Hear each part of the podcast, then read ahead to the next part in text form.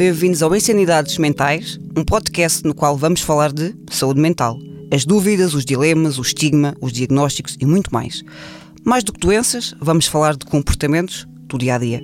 Vamos tentar perceber o que falta para olharmos para o nosso bem-estar emocional com outros olhos. Contudo, não se pretende que seja exaustivo, nem temos a pretensão de ter uma conversa técnica, mas antes queremos um momento informal e de conversa simples. Eu sou a Maria Cunha Lour, eu sou psicóloga. E eu sou o Paulo Farinha e sou jornalista. Mas vamos falar de tudo isto e muito mais a partir de um outro ângulo. Em cada episódio deste podcast vamos conversar, e às vezes com convidados, sobre quem tem uma depressão, quem tem um transtorno bipolar, quem sofre de ansiedade, quem tem comportamentos fora da norma comum. Mas vamos falar, sobretudo, sobre as pessoas que partilham a vida com alguém que sofre com tudo isto ou com alguma outra questão ligada à saúde mental. Vamos falar do que sentem e do que sofrem e de como têm as suas vidas afetadas. Olá, Maria. Vamos um, a isto.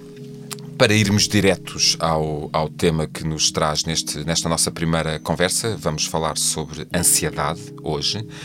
Um, que é um tema uh, com o qual as pessoas se cruzam muitas vezes. Uh, quando falamos de fobias, ataques de pânico, pensamentos obsessivos, eh, ficarmos com falta de ar ou batimento cardíaco acelerado, tudo isto são coisas que as pessoas já ouviram falar, muitas delas eh, já sentiram, eh, às vezes até aquela tensão que nós temos ali na, na, na, na boca e nos, nos maxilares.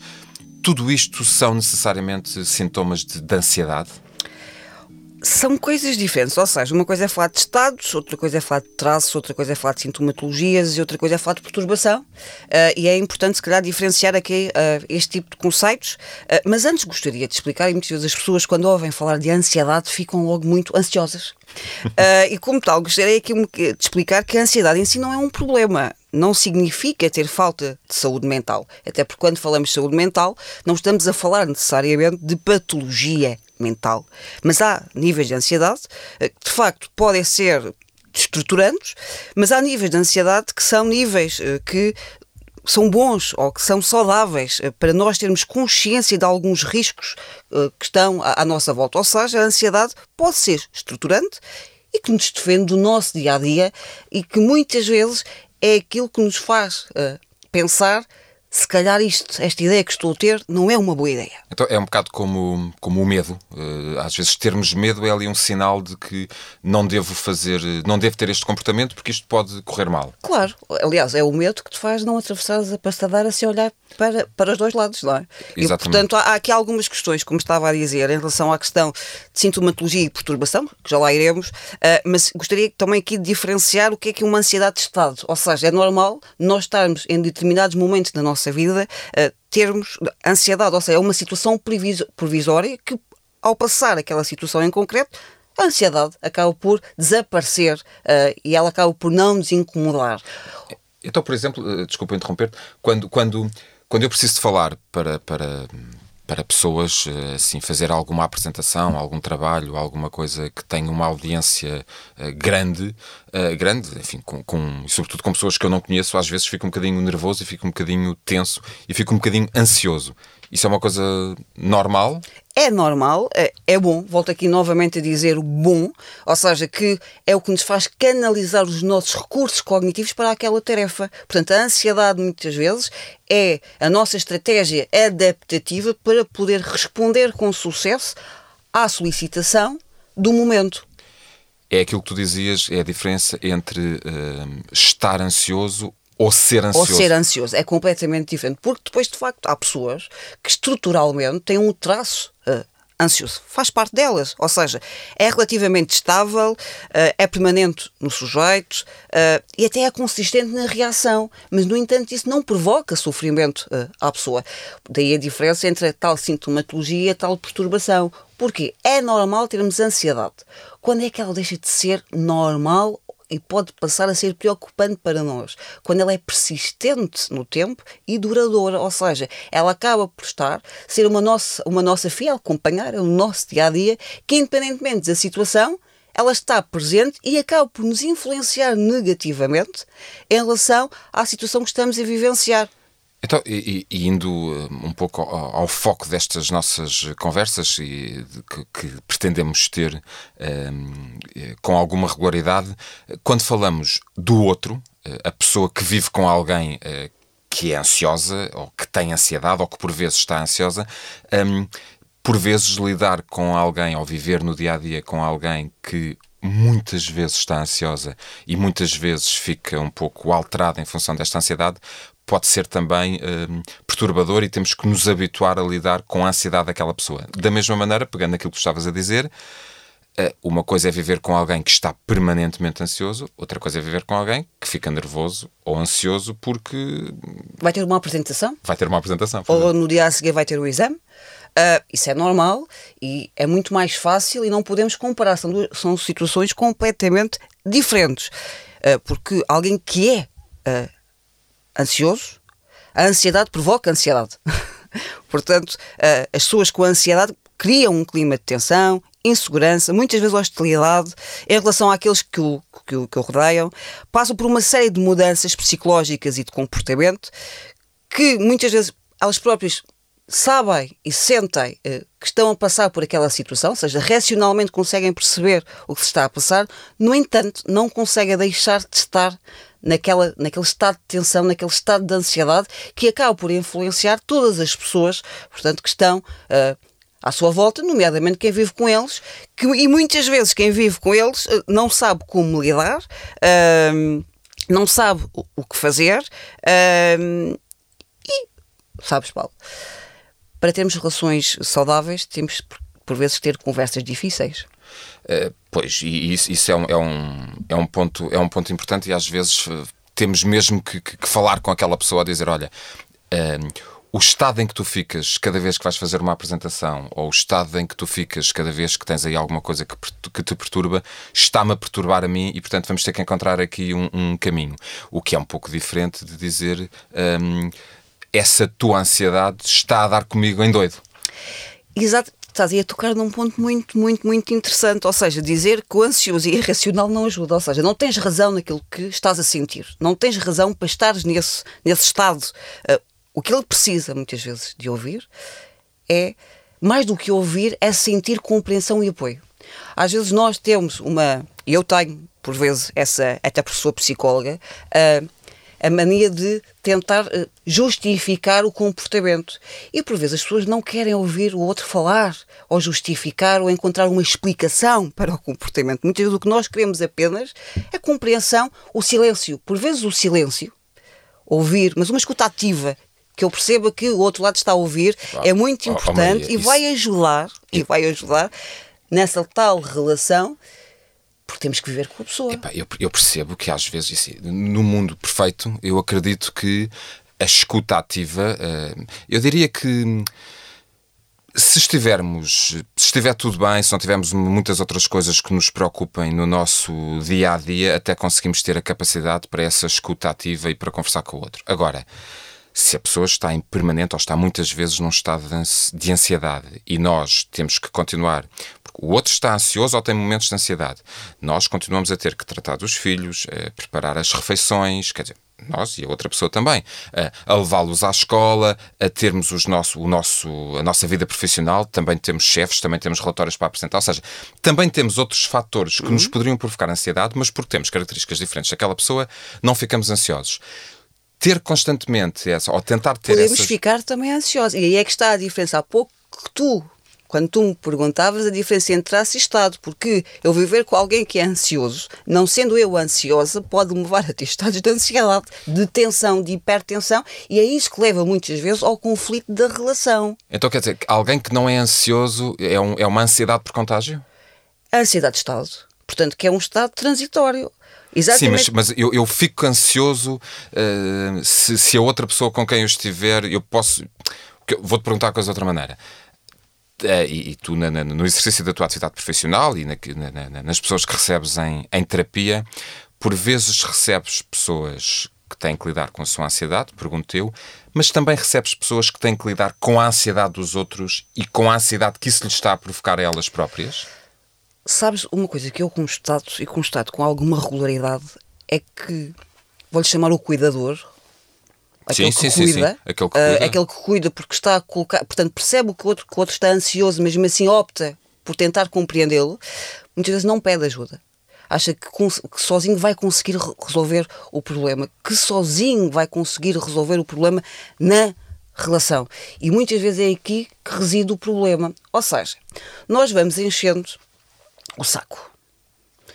E vamos enchendo, e vamos enchendo, e vamos enchendo, e há um, há um Acho que, dia. acho que encher o saco é uma coisa em que as pessoas que nos estão a ver se devem rever, rever, rever, é? bastante. Porque nós vamos enchendo, enchendo, até ao dia que o que é que O acontece? saco, o saco rebenta. Rebenta.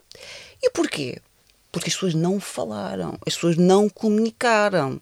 As pessoas continuam a viver aquela relação que as faz infeliz, não necessariamente sempre infeliz, mas nesses momentos de ansiedade tornam-se infelizes, mas não têm muitas vezes a coragem, até porque se preocupa com o outro que é ansioso, para dizer: Xissa, estou farta desta situação, não te consigo aguentar mais, ah, isto está a afetar-me, isto está a dar comigo em. E, e às vezes, mas isso também deve, aliás, estou eu a dizer que deve, deve acontecer. Não, acontece de certeza, já aconteceu eh, na minha relação também, que é, às tantas, eh, e, no nosso dia a dia, já toda a gente passou por isso, que é, às tantas, a outra pessoa diz-nos uma coisa e não está a falar do que provocou aquilo, portanto, aquela gota d'água que fez transbordar o copo, hum, não é essa a razão para aquela discussão, para aquele momento de tensão, eh, o que aconteceu foi tudo aquilo que ficou acumulado para trás. Isso já me aconteceu dos dois lados desta, desta barricada e já deve ter acontecido a toda a gente. Mas é quando a pessoa chega a esse momento, deve fazer uma autorreflexão e pensar: Qual pessoa? A pessoa que sofre de ansiedade ou a que sofre com a ansiedade do outro? a que sofre com a ansiedade do outro e chega ao ponto de pensar: espera, neste momento não era um momento, de facto, não aconteceu nada assim tão extraordinário. O que é que me levou a esta situação? O que é que me levou a explodir, a ser completamente desadequado? Às vezes até faltas de respeito. Portanto, a pessoa deve fazer uma reflexão e pensar assim: há aqui alguma coisa que está errada. O que- o que a e dizer aqui é- a diferença, peço desculpa interromper-te, é: será que eu gosto o suficiente desta pessoa para continuar nesta relação e continuar a viver com um ansioso? Porque atenção, um ansioso, traço, alguém que é ansioso, vai ser sempre ansioso. A pessoa não vai mudar. A pessoa pode encontrar momentos em que está menos ansioso ou mais eh, ansioso. Porque, de facto, é até porque o ansioso luta contra a ansiedade. Pois é, também um sofrimento para o próprio, não é? E isto também é importante dizer, ou Claro. seja, o ansioso pensa imenso. O ansioso, o ansioso pensa muito. Está sempre a pensar, e é uma coisa interessante que nós brincamos, enquanto por si vive no passado e o ansioso vive no futuro. Nós quem? Os psicólogos? Os psicólogos e, do- e de uma maneira geral quem trabalha nestas Vocês, áreas. vocês, vocês, psicólogos, agora são parentes, falaste isso. Nós brincamos com isso, dizes tu. Vocês, naturalmente, eu sou jornalista e, portanto, e com colegas jornalistas fazemos piadas de, de coisas que, que só os jornalistas é que entendem. Vocês, psicólogos, também fazem piadas sobre as coisas. Nós estamos a falar de fazer piadas com as pessoas em particular, mas com, no geral, que isso é o vosso dia a dia, é com isso que vocês, que vocês eh, lidam. É também uma forma de vocês se. Deixa-me perguntar de outra maneira. Hum, se vivermos com alguém ansioso pode nos causar ansiedade, vocês, psicólogos, e eu acho que isto era um tema interessante para uma outra conversa, é como é que o psicólogo lida com todas as questões de saúde mental dos outros. hum, às tantas, a lidar com tantos ansiosos, vocês conseguem ter as ferramentas profissionais e técnicas e mentais para não se tornarem vocês também próprios ansiosos? Isto é uma pergunta que, se calhar, um psicólogo que esteja a ouvir vai achar que é um disparate. Mas... Pois é, é, é provável, sabes que há vários psicólogos, há várias maneiras de pensar, isto cada um pensa por si. Ah, eu acho que por vezes temos que ter a capacidade de brincar, até para mantermos a sanidade mental. Ah, e, por outro lado, ah, acho importante para nós psicólogos termos noção dos nossos limites. Ou seja, há situações que nós lidamos melhor, há situações em que nós nos projetamos, ou seja, acabamos por rever com- quando estamos a conversar eh, com aquela pessoa em consulta, de alguma maneira eh, revemos alguma situação pessoal da nossa vida e isso não é bom, no meu entender, porque acabamos por influenciar eh, com a minha visão pessoal e não com a minha visão técnica, e há aqui uma grande diferença entre uma visão pessoal e uma visão técnica, eh, e como isto para te responder, sim que brincamos, é bom brincar, é saudável brincar e na própria relação é saudável brincar, porque muitas vezes o que acontece é que a pessoa leva demasiado a sério aquela situação. E nós muitas vezes, igualmente, não temos a capacidade de brincar com os Sim. outros e connosco. Sabes quando é que uma, uma relação pode ser vista como saudável quando nós temos a capacidade de rir em conjunto das nossas fragilidades.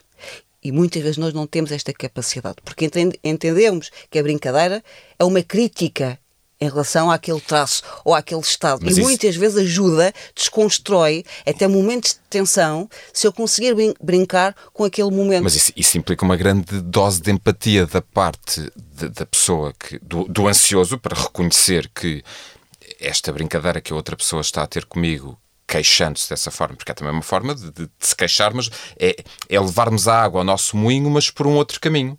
Uh, falar, é fazer uma piada com a minha ansiedade, a pessoa que está comigo faz uma piada sobre a minha ansiedade e com isso podemos conversar um pouco sobre isto. Mas isto implica uma grande dose de empatia da pessoa que ouve aquela, aquela crítica, aquele comentário, aquela, aquela piada. Mas, tá, mas, nós estamos a falar de relações, certo. não é? Ou seja, que já pressupõe aqui tens um razão, conhecimento, já pressupõe aqui uh, um olhar para o outro, então não vale a pena se tu viveres numa relação em constante tensão que te torna, e volto a dizer isto, infeliz, então não vale a pena estar naquela relação. É verdade. Porque uma relação, acima de tudo, no meu entender, deve ser para nos tornar felizes, uh, saudáveis, uh, porque já nos basta o trabalho, já nos basta os problemas do dia a dia. Uh, claro que viver com alguém que é ansioso é cansativo. Claro que há dias mais difíceis, mas ter dias difíceis não é sempre difícil. Ou seja, claro que pessoas que não têm ansiedade, e a questão é esta, é que pessoas que não são ansiosas olham para os problemas às vezes com uma leve brisa mas para o, para o ansioso, é um o, que está a pensar, o que está a passar é uma, um uma, exatamente uma tempestade. E aqui tem a ver com a capacidade do outro que vive com o ansioso de perceber os timings. E muitas vezes nós não percebemos o timing na relação. Porquê? E há aqui um conjunto de fatores, porque estamos cansados, porque tivemos um dia difícil, e claro que vai haver dias que vamos discutir e vai haver discussões, mas atenção, as discussões são boas. Tu falaste o conflito, o conflito em determinados momentos, é saudável. é saudável porque é o conflito que te faz mudar, é o conflito que te faz melhorar. Sim. enquanto pessoa e na própria relação. Mas tu há pouco falaste aí de uma coisa que eu achei interessante, que é escolher o timing certo para falar sobre aquilo que nos incomoda. Portanto, não é se calhar quando aquela pessoa que ou é ansiosa ou está ansiosa, agora, uh, uh, que está uh, verdadeiramente a sofrer com aquilo e em que está a ter momentos que lhe estão a causar angústia e sofrimento se calhar não é essa altura em que nós temos que dizer já estou farto disto e já não aguento mais. Se calhar é noutras alturas em que a pessoa está mais calma ou não está a sofrer tanto. Idealmente é isso. Idealmente é no ter... mundo perfeito. Exatamente. Idealmente é termos essa capacidade, não é? essa capacidade de análise. No mundo real, nem sempre temos essa capacidade. Mas por vezes é bom não ter essa capacidade, porque é aí que, que damos o pontapé, e aqui o pontapé com as vidas aspas, obviamente, uh, de dizer basta, eu não quero viver nesta situação. Ou há aqui uma mudança, ou então esta relação não pode continuar. Claro.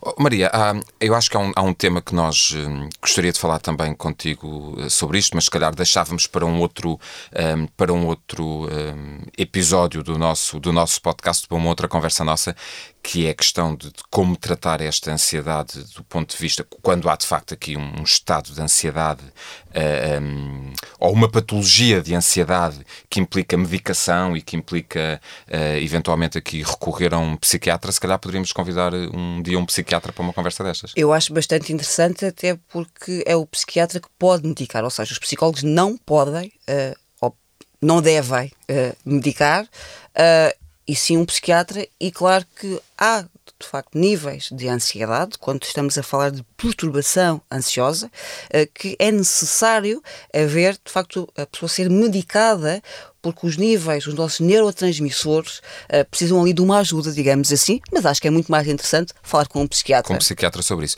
Há, há uma coisa também de que não falámos e se calhar podemos falar também numa outra conversa, que é quando falamos dos uh, sintomas mais uh, violentos uh, de uma de, de, ansiedade e, portanto, daqueles momentos em que as pessoas têm o que habitualmente se chama ataques de pânico, aquele batimento cardíaco acelerado que eu falava ao início. Vou dar o exemplo. A perturbação obsessiva compulsiva vem exatamente de onde? Dos estados de ansiedade generalizada. Então eu acho que isso era uma boa. Fica, fica marcada uma próxima conversa para, para falarmos sobre um, uh, eh, estado, perturbação obsessiva compulsiva, na é verdade, verdade. É, é, o APOC, como habitualmente Sim. se chama, um, e sobre estes momentos de ansiedade em que sentimos que o coração nos vai saltar e precisamos de, de correr para a janela para sorver todo aquele ar com medo que, que o ar nos falte. Que... Sim, porque é, é um mal, é, sabes, é um mal-estar sub, subjetivo, ou seja, há um constante desassossego, a pessoa não é capaz de estar quieta, ela precisa, ela está inquieta, ela precisa de alguma maneira. Uh, aliviar essa tensão interna, essa hipertensão, uh, e muitas vezes não, não encontra, não encontra internamente essa capacidade. E daí ter a necessidade de uh, mandar para fora de si, portanto, para aqueles que a rodeiam, esse, esses estados de tensão, esses estados de grande angústia, porque estamos a falar de momentos de grande angústia que a pessoa internamente não tem a capacidade de atenuar e daí por vezes, ser importante procurar ajuda profissional. E quando, mas quando falamos destas coisas que são assim muito exuberantes e sentimos que, que, que, podemos morrer a qualquer instante, é isso que habitualmente se chama de ataque de ansiedade. Isso é ataque de ansiedade. Muitos, há muitas pessoas que pensam que vão morrer, porque de facto o coração começa a palpitar, começa, a, portanto, a sentir suores uh, e à sua volta uh, parece que o mundo fica mais pequeno então acho que vamos falar, acho que deveríamos falar e ter uma conversa apenas sobre uh, ataques de ansiedade ou viver com alguém que tem ataques de ansiedade, pronto, uh, levando-nos ao foco que não é nossa, nada fácil, que não há de ser nada fácil. Desculpa interromper-te, mas uh, é diferente viver com alguém que é ansioso. Estamos a falar de coisas muito diferentes. Então acho que temos aqui pano para mangas para novas conversas à volta deste tema da, da ansiedade os ataques de pânico, outros sintomas, eh, perturbação obsessiva-compulsiva, ehm, a medicação, e aqui acho que faria sentido trazermos um, um, psiquiatra, convidarmos um psiquiatra para conversar connosco e podemos até falar também do colega de trabalho ansioso e não apenas a pessoa ansiosa que vive connosco. Voltaremos a estes assuntos, não ficam esquecidos, só não quisemos tornar esta conversa muito longa. Este foi o primeiro Insanidades Mentais.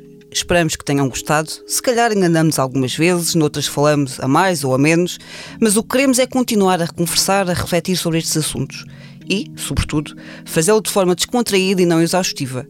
Se quiserem, enviem também as vossas ideias sobre temas que gostariam de ver abordados e digam-nos o que acharam. Eu sou a Maria Cunha Louro e sou psicóloga. E eu sou o Paulo Farinha, sou jornalista.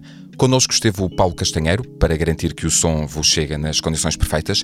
A música que estão a ouvir em fundo é de After 3000. As redes sociais estão com a Maipitangas. Este foi o Insanidades Mentais. Escrevam-nos para insanidadesmentais.gmail.com. Gostávamos de saber a vossa opinião. Até à próxima.